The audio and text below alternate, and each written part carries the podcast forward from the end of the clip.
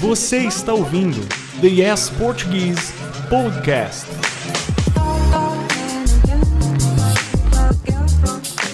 Oi, gente, tudo bom? Adriele aqui com mais um episódio do podcast do Yes, da nossa série de contos de fadas. E a nossa história de hoje é uma história do Charles Perrault e o nome dela é Barba Azul. Talvez você conheça essa história pelo nome em francês, Barba Azul, mas aí você precisa pesquisar e traduzir. Eu não vou te contar qual é o nome dessa história em português ou em francês, desculpa, em inglês ou em francês ou na sua própria língua. Na verdade, eu quero que vocês concentrem no listening.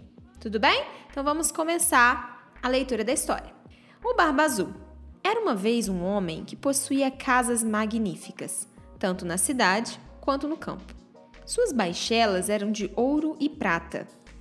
As cadeiras estofadas com tapeçarias, as carruagens recobertas de ouro. Mas por desgraça, esse homem tinha também a barba azul. O barba o tornava tão feio e terrível que mulheres e moças fugiam quando batiam os olhos nele. Uma dama nobre que vivia nas suas vizinhanças tinha duas filhas que eram verdadeiras beldades. O homem pediu a essa senhora a mão de uma das suas filhas e deixou que ela mesma escolhesse qual das duas lhe daria.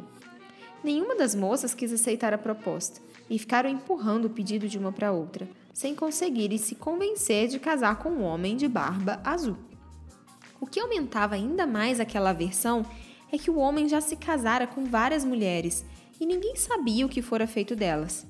Para criar amizade, Barba Azul levou as moças e a mãe, mais três ou quatro das amigas mais íntimas delas, a alguns rapazes da vizinhança para uma de suas casas de campo. Lá passaram oito dias inteiros, foi uma sucessão de passeios, caçadas e pescarias, danças, banquetes e ceias. À noite, estavam sempre tão ocupados em pregar peças uns aos outros que nunca dormiam.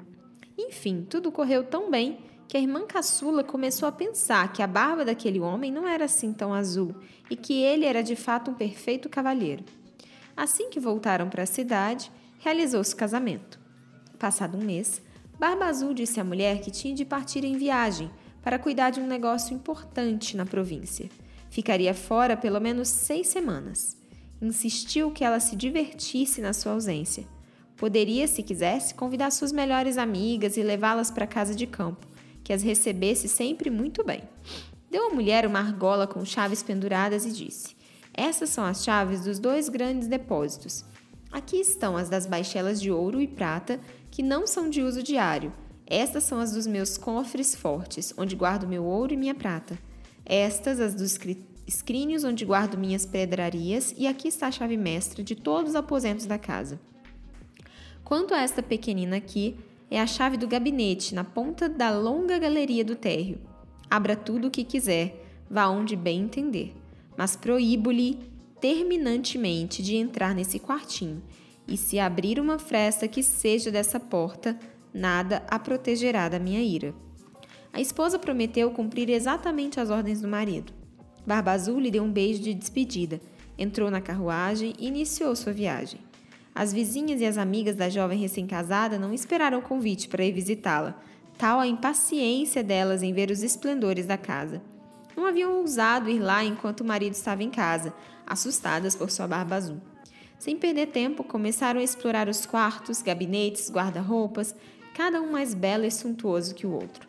Depois, subiram para ver os depósitos e ficaram pasmas diante do número e da beleza das tapeçarias. Camas, sofás, cristaleiras, mesas de vários formatos. Havia espelhos em que a pessoa podia se ver da cabeça aos pés. Alguns espelhos tinham moldura de vidro, outros de prata ou de vermelho, mas todos eram os mais belos e os mais magníficos que já se tinha visto. As convidadas não paravam de exagerar e invejar a felicidade da amiga. Esta, no entanto, não estava se divertindo nada em ver todo aquele luxo, pois estava ansiosíssima para abrir o gabinete do térreo. Estava tão atormentada por sua curiosidade que, sem lembrar que era grosseiro abandonar suas amigas, desceu por uma escadinha secreta e tão depressa que por duas ou três vezes achou que fosse cair. Ao chegar à porta do gabinete, parou por um momento, pensando na proibição do marido e considerando que podia lhe ocorrer uma desgraça caso desobedecesse. Mas a tentação era grande demais. Não pôde resistir a ela e, tremendo, pegou a chavezinha e abriu a porta. De início não conseguiu ver coisa alguma, pois as janelas estavam fechadas. Após alguns instantes, começou a perceber que o assoalho estava todo coberto de sangue coagulado e que naquele sangue se refletiam os cadáveres de várias mulheres mortas e penduradas ao longo das paredes. Eram todas as mulheres que Barba Azul desposara e degolara, uma depois da outra. Pensou que ia morrer de pavor, e ao puxar a chave da fechadura, ela caiu da sua mão. Depois de respirar fundo, apanhou a chave, trancou a porta e subiu ao seu quarto para recobrar a calma. Mas seus nervos estavam em frangalhos. Não conseguiu se tranquilizar, notando que a chave do gabinete estava manchada de sangue. Esfregou-a duas ou três vezes, mas o sangue não saiu. Tentou lavá-la e esfregá-la com areia e saibro também, mas o sangue não saía, pois a chave era encantada e não havia meio de remover aquela mancha. Quando se conseguia limpar o sangue de um lado da chave, ele reaparecia no outro. Barba Azul chegou da sua viagem naquela noite mesmo, dizendo que a caminho recebera cartas lhe informando que o negócio que exigira sua presença fora concluído de maneira vantajosa para ele. Sua esposa fez tudo o que pôde para lhe demonstrar que estava radiante com seu rápido retorno. No dia seguinte, ele pediu as chaves de volta e ela as devolveu, mas com uma mão tão trêmula que ele adivinhou facilmente tudo o que acontecera que a chave do gabinete não está com as outras? Ele perguntou. Com certeza eu a deixei lá em cima, sobre a minha mesa. Não deixe de devolvê-la logo mais, disse Barba Azul. Após várias desculpas, ela teve de trazer a chave. Depois de examiná-la, Barba Azul perguntou à mulher: Por que a chave está manchada de sangue? Não tenho a menor ideia, respondeu a pobre mulher, mas mais pálida que a morte. Não tenho a menor ideia, mas eu tenho. Você quis entrar no gabinete. Muito bem, senhora. Entrará nele e tomará seu lugar junto às damas que lá viu. Ela se jogou aos pés do marido chorando e pedindo perdão, demonstrando arrependimento verdadeiro por não ter sido obediente. Teria comovido um rochedo, bela e desesperada como estava. Mas Barba Azul tinha um coração mais duro que um rochedo. Tem de morrer, senhora, ele lhe disse, e imediatamente. Já que tenho de morrer, ela respondeu, fitando com os olhos banhados de lágrimas. Dê-me só um tempinho para eu fazer minhas preces. Dou-lhe um quarto de hora, mas nem um segundo a mais. Quando ficou sozinha, ela chamou sua irmã e lhe disse: Minha irmã Ana, pois era assim que ela se chamava, suba no alto da torre, eu lhe peço, e veja se meus irmãos estão chegando. Eles me prometeram que viriam hoje. Se os vir, faça-lhes sinais para que se apressem. A irmã Ana subiu ao alto da torre e de vez em quando a pobre desesperada gemia: Ana, minha irmã Ana, não está vendo chegar ninguém? E a irmã Ana respondia: Só vejo o sol coruscante e o capim verdejante. Então Barba Azul, com um grande cutelo na mão, gritou para a mulher a plenos pulmões: Desça já ou subirei aí. Um momento, senhor, por favor. A mulher lhe respondeu e logo perguntou baixinho: Ana, minha irmã, não está vendo chegar ninguém? E a irmã Ana respondeu: Só vejo o sol coruscante e o capim verdejante. Trate de descer depressa, gritou Barba Azul, ou subirei aí. Já vou, respondeu a mulher e implorou: Ana, minha irmã, não está vendo chegar ninguém? Estou vendo dois cavaleiros que vêm para este lado, mas ainda estão muito longe. Deus seja louvado! Ela exclamou um instante depois. São os meus irmãos, estou fazendo todos os sinais que posso para que se apressem. Barba Azul se pôs a gritar, tão alto que a casa toda tremeu. A pobre mulher desceu e foi se jogar aos pés dele, debulhando sem lágrimas, toda descabelada. Isso não adianta nada, disse Barba Azul. Você tem de morrer agarrando-a pelos cabelos com uma das mãos e com a outra erguendo o cutelo no ar, estava pronto para lhe cortar a cabeça.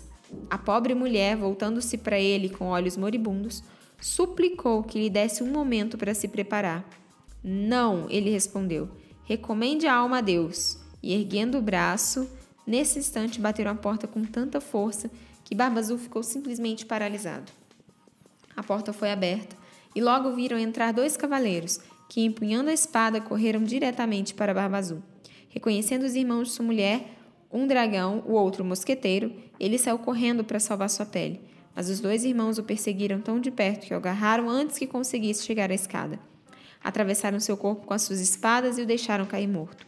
A pobre mulher, quase tão morta quanto o marido, nem teve forças para se levantar e abraçar os irmãos. Aconteceu que Barba Azul não tinha herdeiros e que assim sua mulher continuou na posse de todos os seus bens. Ela empregou parte da sua fortuna para casar a irmã Ana com um jovem fidalgo que a amava havia muito tempo. Outra parte na compra de patentes de capitão para seus dois irmãos. E o resto no seu próprio casamento com um homem muito direito que a fez esquecer o que sofrera com Barba Azul. Bom, pessoal, essa foi a história do Barba Azul. Espero que vocês tenham gostado da história. Aproveitem e ouçam esse episódio várias vezes para melhorar a sua compreensão oral em português, para praticar o listening.